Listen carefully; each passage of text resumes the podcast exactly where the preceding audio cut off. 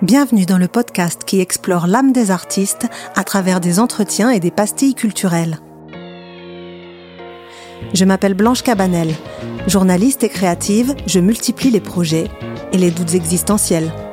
Ici, j'ai pour ambition de questionner la vie d'artiste et de percer à jour l'inspiration entre les affres de la création et les étincelles de génie. Alors être artiste, qu'est-ce que ça veut dire? Parlons-en avec mon invité du jour. Bruno Sanchez est comédien depuis son enfance. Il a joué dans de nombreux films, séries, émissions et pièces de théâtre. Le grand public le découvre notamment grâce au duo Catherine et Liliane dans l'émission Le Petit Journal sur Canal+. Il tient également des rôles récurrents dans les séries populaires HPI, L'école de la vie ou Je te promets. Il est aussi à l'affiche de plusieurs films cette année. Pour enregistrer mon premier épisode, Bruno est venu à la maison. On a d'abord savouré une soupe préparée par Romain. On était un peu fatigué. On a écouté Pearl Jam en chantant à tue-tête. Le chien et le chat se couraient après dans le salon. Et on a enfin commencé l'entretien d'une manière quelque peu abrupte. Demande-lui la taille de son sexe, on mesure ensuite pour voir. Bon si alors Bruno, vrai quelle est la taille de ton sexe Comment ça Alors mon sexe, euh, Mon trêve de plaisanterie, c'est parti.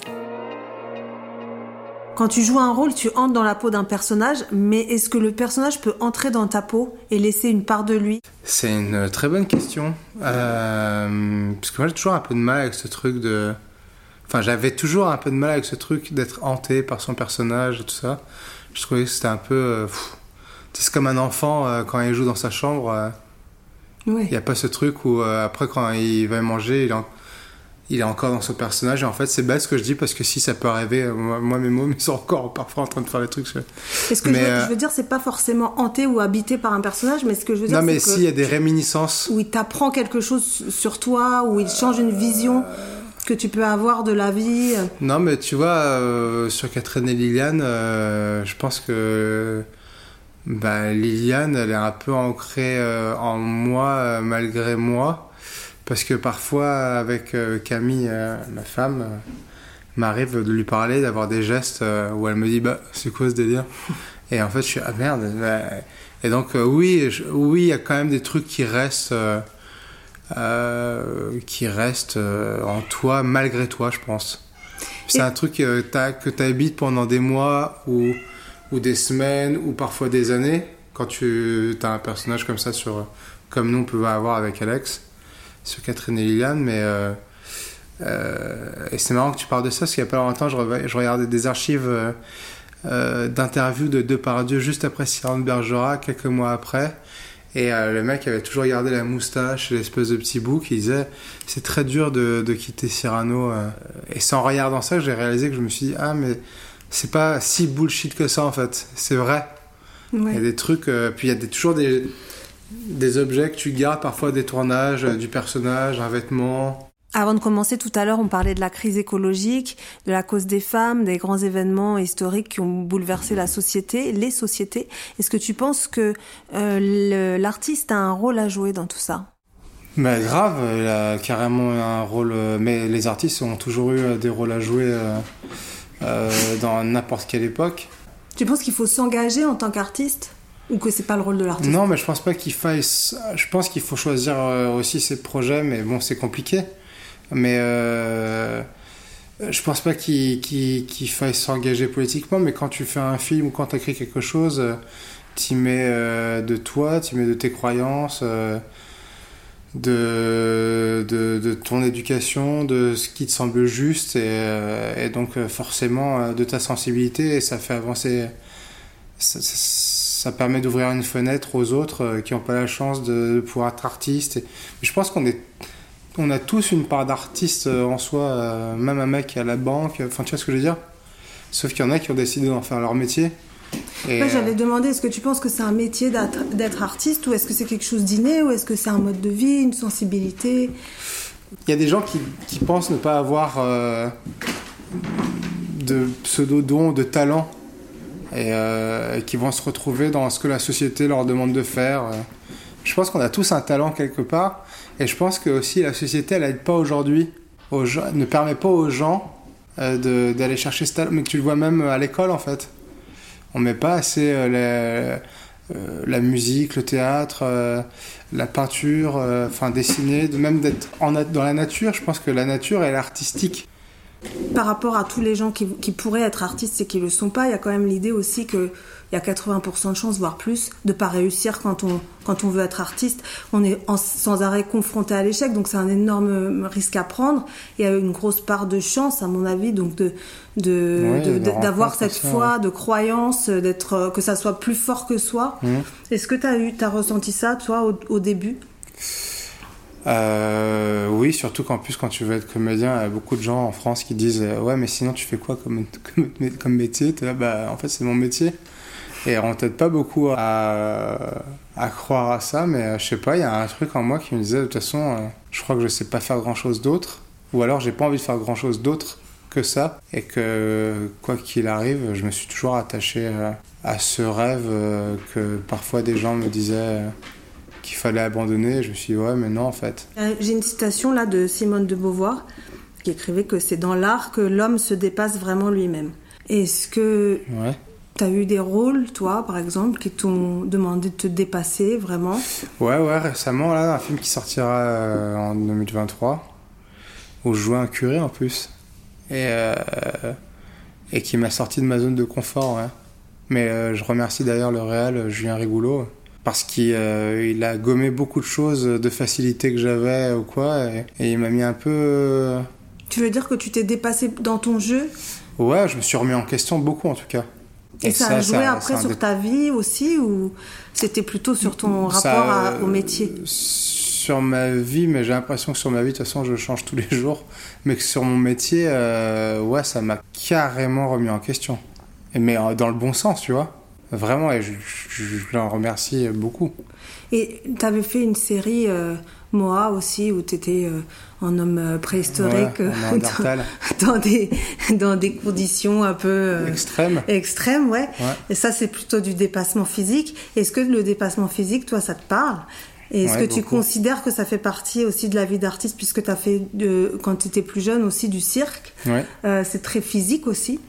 Est-ce que Ouais. ça a un rapport finalement euh, Bah, dans mon métier à moi, oui, parce que c'est mon corps euh, que j'utilise pour, euh, pour jouer et pour interpréter. Donc, c'est un tout que je dois mettre en mouvement. Mais c'est comme les danseurs qui, qui ont un métier artistique, mais qui, qui se rapprochent en fait du métier de, de sportif. de niveau. mais souvent les danseurs sont des, souvent c'est des bons comédiens, mais parce que euh, ils ont une conscience pleine de leur corps et et que en fait euh, être comédien ça se passe pas que dans le visage ou c'est un tout qui doit qui doit bouger quoi. Justement, c'est quoi pour toi un grand comédien? Ça se reconnaît comment? Euh, ça se reconnaît au silence. Ouais. Un grand comédien, c'est un comédien qui sait écouter. Et d'ailleurs, euh, souvent, il y a des scènes où, où les gens qui sont en silence, euh, c'est grâce aux gens qui sont en silence en face de quelqu'un qui a un monologue que la scène, elle te prend en fait. Est-ce que tu penses à quelqu'un en particulier quand tu dis ça Bah, je pense à Robin Williams, beaucoup. Ouais, du Hoffman. Enfin, j'ai beaucoup de références américaines plus. Mais après, on a des grands. Je pense à Jean Rochefort. euh, je pense à. euh, ouais, il y a- tellement de comédiens. Depardieu. Depardieu, c'était le roi euh, de l'écoute. Les grands artistes, en dehors des, des comédiens, euh, souvent ont un rapport particulier euh, à leur enfance, à leur, euh, à leur mère aussi. Euh, Il y, a, il y a eu beaucoup d'artistes maudits qui ont eu des rapports très douloureux avec leur mère et aussi des artistes, au contraire, qui ont eu des, des jolies carrières parce qu'ils ont eu un rapport privilégié et du soutien de leurs parents. Ouais, il y en a. De Niro, par exemple. Et, et je voulais savoir, toi, comment ça s'est passé? Parce que tu as passé des castings jeunes, tu étais accompagné. Mhm. Et ma mère quel est le toujours. rapport Est-ce que, est que le rapport avec ta mère t'a aidé euh, Bah, ma mère, elle a toujours cru en moi. Donc, euh, ouais, c'est assez porteur. Ça t'a aidé à croire en toi aussi Euh, même les gens qui croyaient pas euh, enfin ou, à des moments je me disais bon bah enfin il y a eu toujours ma mère qui ouais elle, elle- elle m'a toujours poussé à faire ça je pense que lorsqu'elle m'a proposé euh, de faire des castings euh, si ça me disait au pas quand j'avais 9 ans tu vois C'est qu'à un moment, elle s'est dit Bon, l'école, ça sera peut-être pas pour lui. Il y a peut-être un truc à faire là-dedans. Et, euh, si ma mère, elle m'avait pas poussé, enfin, poussé, j'avais envie d'y aller aussi, mais parfois c'était un peu plus relou. Mais tous les mercredis et samedis, aller faire des castings, je sais pas si j'y serais, tu vois, si aujourd'hui je ferais toujours ça en fait. C'était son rêve à elle ou c'était parce qu'elle était non, pragmatique et c'était qu'elle pas son rêve, c'est que comme euh, quand on a commencé, ça, il y a eu un truc assez rapide qui s'est fait. Elle avait eu ce pressentiment, cette, intu- ce- ce- ce- cette intuition euh, Mm. qu'il fallait aller là-dedans. Tu vois, je crois, que- je crois qu'elle-même, ça la dépassait, mais, mais que euh, on l'a fait, quoi. Oui, j'ai l'impression quand tu parles du métier d'acteur que tu vois ça vraiment comme un métier, Comme un vrai métier, comme, comme, presque un, artisan du. comme un de- menuisier, quoi. Ouais, exactement. Bah, c'est exactement ce que je pense. T'as l'impression d'être dans la création ou t'es dans quelque chose d'hyper instinctif, de très physique. Bah, euh, c'est une très bonne question. Euh, J'ai longtemps été dans quelque chose de très instinctif et toujours, je crois. Ah, c'est une très bonne question, ça, Blanche. Je sais pas, je ne saurais pas répondre à ça, je crois. Je crois qu'il y a des rôles où on travaille un peu, où j'ai travaillé un peu plus en amont et puis d'autres. euh, C'est vrai que je me raconte pas mille trucs moi sur mes personnages. euh, Souvent, je me les raconte euh, bah, quand j'ai fait le premier jour ou quand j'ai commencé à le faire, tu vois. Là, c'est le chien qui Ah a la bah, voix de ouais. Alf, Dis donc là, qui est en train de jouer avec le chat. de jouer avec le Ah. chat. Ils nous mettent une petite ambiance. Mais euh, souvent, ça se construit au fur et à mesure du tournage. euh. Il y avait Simone Signoret qui, qui disait qu'un acteur a parfois besoin d'être inventé par les autres. Ouais, mais je suis assez d'accord avec elle. ouais. Parfois, je pense qu'il y a des. Parfois, quand on va voir un film et qu'on voit un acteur jouer, on se fantasme un truc de, préparation. Et je pense qu'on va lui poser des questions. Alors que je pense qu'il n'y a pas tant de préparation que ça, en fait. Qu'il a joué euh, très instinctivement. Et, et, euh, mais tu vois, pour le rôle là, de, ce, de ce curé, euh, bah, je l'ai un peu plus préparé. Je l'ai un peu plus. euh, je la, ouais, je la, je j'y suis allé à l'instinct, mais du fait que Julien me, me gomme et du coup, bah, ça m'a mis un peu. Et comment t'es devenu curé alors? bah, je crois que souvent les costumes, ils aident aussi au personnage d'exister. J'avais cette grande soutane que je portais, j'étais toujours habillé en noir. Enfin, il y avait un truc de posture. Tu penses que être artiste c'est un privilège ça peut être un poids aussi? Non, je pense que tu es ce que tu dois être en fait. Je réfléchis pas trop là-dessus. Euh, ça peut être un poids pour les autres quand tu marches dans ton métier et que dans la vie, euh, les gens viennent te voir et tout. Et T'as l'impression que t'appartiens aux autres un peu quand tu réussis? Tu leur appartiens pas. Après, il faut accepter que les gens viennent te voir et parce que tu fais partie d'un quotidien euh, qui est le leur et, et c'est hyper cool. Mais c'est aussi ton personnage qui fait partie de leur vie, c'est pas forcément toi. Oui, donc c'est oui, vrai. la confusion comment ouais, on la mais les gens, et, les gens ils là, ils oublient cette confusion. Ils oublient parfois que. Puis même quand tu es là et qu'ils sont à côté, qu'ils te reconnaissent, et ils oublient que tu es à côté et quand ils se parlent entre eux, bah, tu as envie de dire bah, Je vous entends en fait. Un truc de bah, je suis là, hein, en vrai. Euh, bah, euh, je sais pas, je le vis. Pour l'instant, je le vis et pour l'instant, ça se passe bien.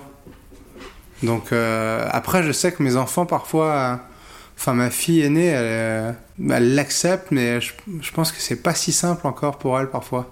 Ouais, il y a un sentiment de d'être un peu dépossédé de son, ouais, son un papa. peu de son papa. Ouais, c'est vrai, ouais, clairement. Mais en famille, enfin, quand on a des métiers euh, où, euh, qui demandent en fait de s'investir énormément, où il n'y a pas d'horaire, il n'y a pas de, il a pas de semaine, euh, il n'y a pas de, de- d'emploi du temps classique. Ouais.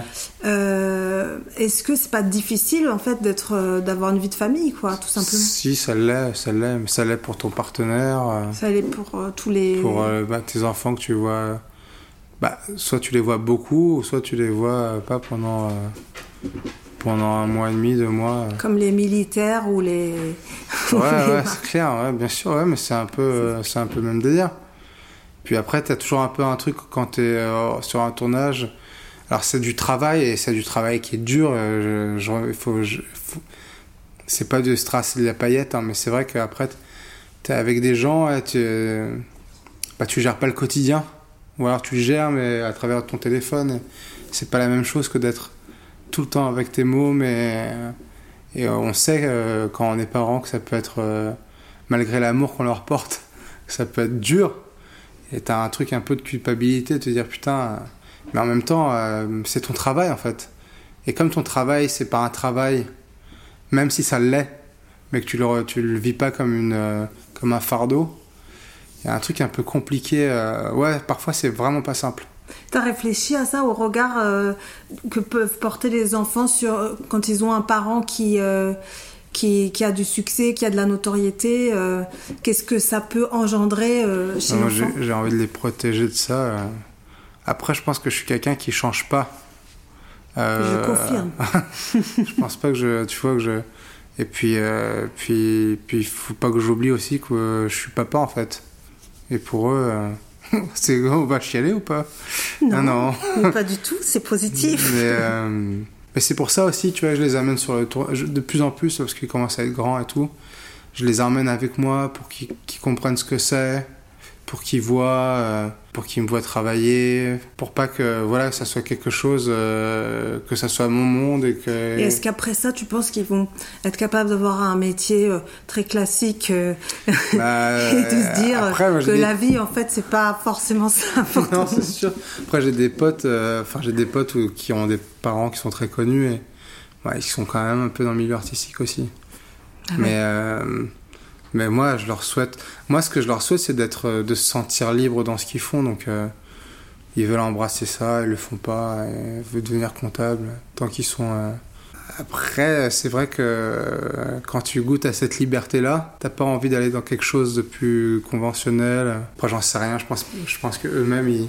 Justement, être artiste, est-ce que pour toi, c'est avoir choisi la liberté ou c'est aussi se donner un peu une mission de faire comprendre le monde Après, on est libre, mais c'est pas vraiment une liberté parce qu'on est quand même prisonnier de son mental souvent. Ouais. Parce que quand on travaille pas, c'est un métier qui, euh, qui nous met beaucoup face à nous-mêmes, on se remet tout le temps en question, on est hypersensible, Et par rapport Puis, à euh, la concurrence aussi? Puis par rapport à la concurrence, et puis on se dit, ben, en fait ça y est, je vais plus jamais rien faire, et puis c'est le stress euh, des lendemains. euh, Donc c'est la liberté qui a un prix, quoi. c'est un liber- une liberté qui a, qui a un prix, ouais. Puis tu sais, t'es, libre, mais t'es pas libre, t'es quand même au service d'un réalisateur, d'un metteur en scène. Alors c'est sûr qu'il faut pas, il faut pas se faire marcher dessus et il faut avoir une certaine confiance pour, euh, pour vaincre certaines emprises, parce qu'il y a des metteurs en scène et des, euh, et des réalisateurs et tout qui, euh, qui aiment avoir une emprise sur les gens et, et, sur beaucoup de comédiennes. Et, enfin voilà, on revient un peu à, tout ce qui est un peu irrespect et MeToo. Quand tu joues, tu es dans un moment de création ou t'es- tu te sens au service d'eux? Euh, c'est un peu les deux. Tu es dans une création et tu es au service d'eux. Parce que parfois tu vas créer un truc et le réel va dire Ouah, non, moi je vois pas comme ça. ou le scénariste ou quoi. Ou alors soit tu as fait une création qui, transcende la vision que eux ils avaient. Et puis parfois il faut, euh, il faut rester dans ce que eux ils imaginent. Alors c'est chiant et t'en discutes. Parce que tu as envie de, de mettre. euh, Alors c'est rare que ça ne fonctionne pas et souvent c'est l'acteur qui arrive à convaincre. euh, Mais il y a des réals qui dérogent pas au truc, quoi. Est-ce qu'il y a des, des ambitions pour un acteur euh, qui sont trop grandes? Non, je pense qu'il n'y a pas d'ambition trop grande. Après, euh, après euh, ce, que ce que je sais maintenant, c'est que je sais pas grand chose, mais, mais c'est que j'ai arrêté de me projeter. euh, je vis un peu au jour le jour et, et je pense que quand tu joues un personnage, bah, tu as planté une graine et, et qu'il y a deux trucs qui pousseront et puis on verra ce qui se passe, quoi. Ouais, t'as confiance. euh, Ouais, après rien n'est impossible. euh, Qui, je sais pas, ça se trouve dans deux ans, je serai dans un film Hollywood et jamais personne se, dit, se serait dit putain, Bruno Sanchez, euh, jamais on a. Enfin, tu vois. Mais est-ce qu'il y a quelque pas, chose qui, c'est pas grave. qui te fait rêver, toi, aujourd'hui? Que t'aimerais atteindre Faire des premiers rôles euh, qui sont en accord avec, euh, avec ma sensibilité, avec euh, ce que je crois. Ta sensibilité, tu la définirais comment? Tes valeurs C'est, euh, je sais pas, j'ai jamais trop réfléchi à ça. c'est, euh, c'est. euh, Sur le type de rôle, justement, qui correspondrait à, à ce que t'attends, à ce que, à ce que t'aimerais faire? Quelque chose de sensible, justement, je sais pas. Ah, c'est une bonne question. Je crois que je suis un peu pudique par rapport à ça. Je sais pas. Je pense que je, peux aller plus loin encore que ce que on voit de moi. Et euh, il faut juste qu'il y ait des des réals qui ont envie de me pousser euh, plus loin, que ce soit dans dans toutes sortes de rôles, que ce soit des méchants, des gentils, des j'en sais rien, tu vois, mais euh, Oui, parce que tu es capable de péter la gueule aussi. Ouais, de péter la gueule, mais des méchants. Tu vois, là, c'est après... là j'ai fait un truc pour une pote euh, qui, a, a, a écrit sa série là, pour YouTube, Justine Lossa, euh, qui est euh, une fille euh, hyper engagée. Et euh, tu vois, m'a filé un rôle euh, d'un vrai connard, quoi, d'un espèce de, de mec euh, très relou. Euh, de pervers un peu, tu vois, narcissique, quoi, le mec. euh. Et euh, c'était trop bien à faire. Ouais, t'as aimé faire ça. Ouais, de ouf. Parce qu'en plus, ça fonctionne. euh, avec Et parce que ça porte aussi un message, même si toi tu as le mauvais rôle, ça porte aussi un message Ouais, qui t'intéresse. Mm. C'est bien de les montrer, les, mau- les mauvais rôles. C'est bien de montrer ce qui se passe vraiment euh, dans la société. Ouais. Je sais pas comment je définirais ma sensibilité. je sais pas du tout. Souvent, tu sais, on n'a pas l'air, mais on est, on est des. On est, on est assez fragile en vrai. Même tous ces comédiens que tu peux voir très sur d'eux et tout. Si, je me doute, parce que c'est pour ça que le podcast s'appelle aussi euh, Oui, bah bien sûr. Maudits artistes, c'est que, c'est que finalement, euh, faire ce qu'on aime, c'est il y a un revers de la médaille. Même s'ils veulent montrer ça parce que ils sont très connus maintenant et qu'ils sont assis un peu dans le métier. Mais alors déjà, je pense qu'on n'est jamais assis dans ce métier. Qu'à n'importe quel moment, on peut appuyer sur, une, sur un bouton et la trappe euh, peut, s'ouvrir et tu peux tomber de très très haut. Et je pense que euh, on peut pas être sûr de soi. Je pense qu'aucun artiste, artisan ne peut être sûr de lui. Tu vois ce que je veux dire? Après, il, il travaille sa confiance euh, parce que pas- il y a l'expérience qui, euh, forge et il y a des choses, euh, il va avoir la main un peu plus sûre. Mais il faut qu'il sache que ça peut déraper. euh, pour ça qu'il faut rester toujours un peu concentré, avoir toujours un entourage qui, te disent euh, quand c'est pas bien aussi. Quand tu joues, euh, t'es plutôt proche de, de qui tu es vraiment, ou est-ce que au contraire tu t'éloignes de, de ce que tu es complètement pour devenir quelqu'un d'autre à ce moment-là?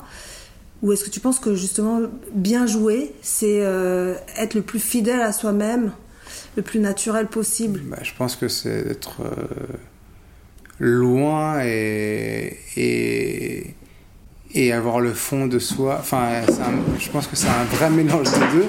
Et là, c'est vraiment une bataille de chat-chien. Ouais, là c'est un bagarre. dessin animé en fait. C'est la bagarre. Un dessin animé se joue sous nos yeux. Même si tu vas essayer de t'éloigner de toi, euh, après, euh, t'as le corps que t'as et, et, euh, t'as, les souvenirs que t'as qui t'aident à aller chercher euh, le, ce qui est loin. Et t'es obligé de prendre un peu de toi pour créer euh, ce personnage. Mais euh, pour revenir sur Robin Williams, il a fait plein de rôles où il se transformait ou quoi, mais dans son œil, tu voyais toujours que c'était ce, ce- sensible qu'il a lui qui était particulier. Donc, il fabriquait avec ce qu'il était d'autres choses. Je pense que c'est un peu ça. C'est savoir façon, jouer des peux- deux, ouais. Tu peux pas sortir de ton corps pour. euh, Tu peux le transformer, tu peux, tu peux avoir adopté une démarche différente, avoir un truc, mais le fond, c'est toujours. euh, Puis de toute façon, un que- réalisateur va, va te choisir aussi parce que tu incarnes Oui, ça. malgré le- tout son personnage. Bien sûr. Après, il faut trouver une détente euh, dans la création, et c'est ça qui est le plus difficile. Et la détente, c'est d'être soi pleinement. Et ça, c'est pas simple. Qu'est-ce que tu veux dire par là, trouver une détente? D'être totalement détendu, quoi. De pas avoir de crispation, de se faire confiance, d'être honnête avec soi-même. Ça, je pense que c'est ça le plus difficile, c'est savoir se faire Ah, mais je confiance. pense que, je pense que c'est le, c'est le travail de toute une vie. Ce sera le, le mot de la fin Je de cette. pense. Parce que ce chien et ce chat n'arrêtent pas. Merci Bruno. Merci, Blanche. Pour le mot de la fin, je voudrais vous parler du film Searching for Sugarman de Malik Benjeloul, qui a obtenu l'Oscar du meilleur film documentaire en 2013. Ce film raconte l'incroyable destin de Sixto Rodriguez, un auteur-compositeur originaire de Détroit. On l'a souvent comparé à Bob Dylan, Lou Reed ou Leonard Cohen. Dans les années 70, ces deux albums sont des échecs commerciaux et les producteurs qui avaient misé sur son talent le lâchent. Il enchaîne alors les petits boulots pour subvenir tant bien que mal aux besoins de sa famille. Pendant ce temps-là, il ne se doute pas une seconde qu'il est considéré comme une immense star en Afrique du Sud au moment de l'apartheid. Là-bas, ses paroles trouvent un véritable écho, les maisons de disques locales font des bénéfices à son insu et il devient disque d'or sans même le savoir, alors qu'il est en train de galérer aux États-Unis. Son single Sugarman est un incontournable que je ne me lasserai jamais d'écouter. Voilà, c'est ce qu'on appelle un grand artiste, mais un artiste maudit. Je vous conseille vivement de voir ou de revoir ce film et d'écouter en boucle la musique de Sixto Rodriguez. Sugarman, won't you hurry? Cause I'm tired of these scenes. For a blue coin, won't you bring back all those colors to my dreams?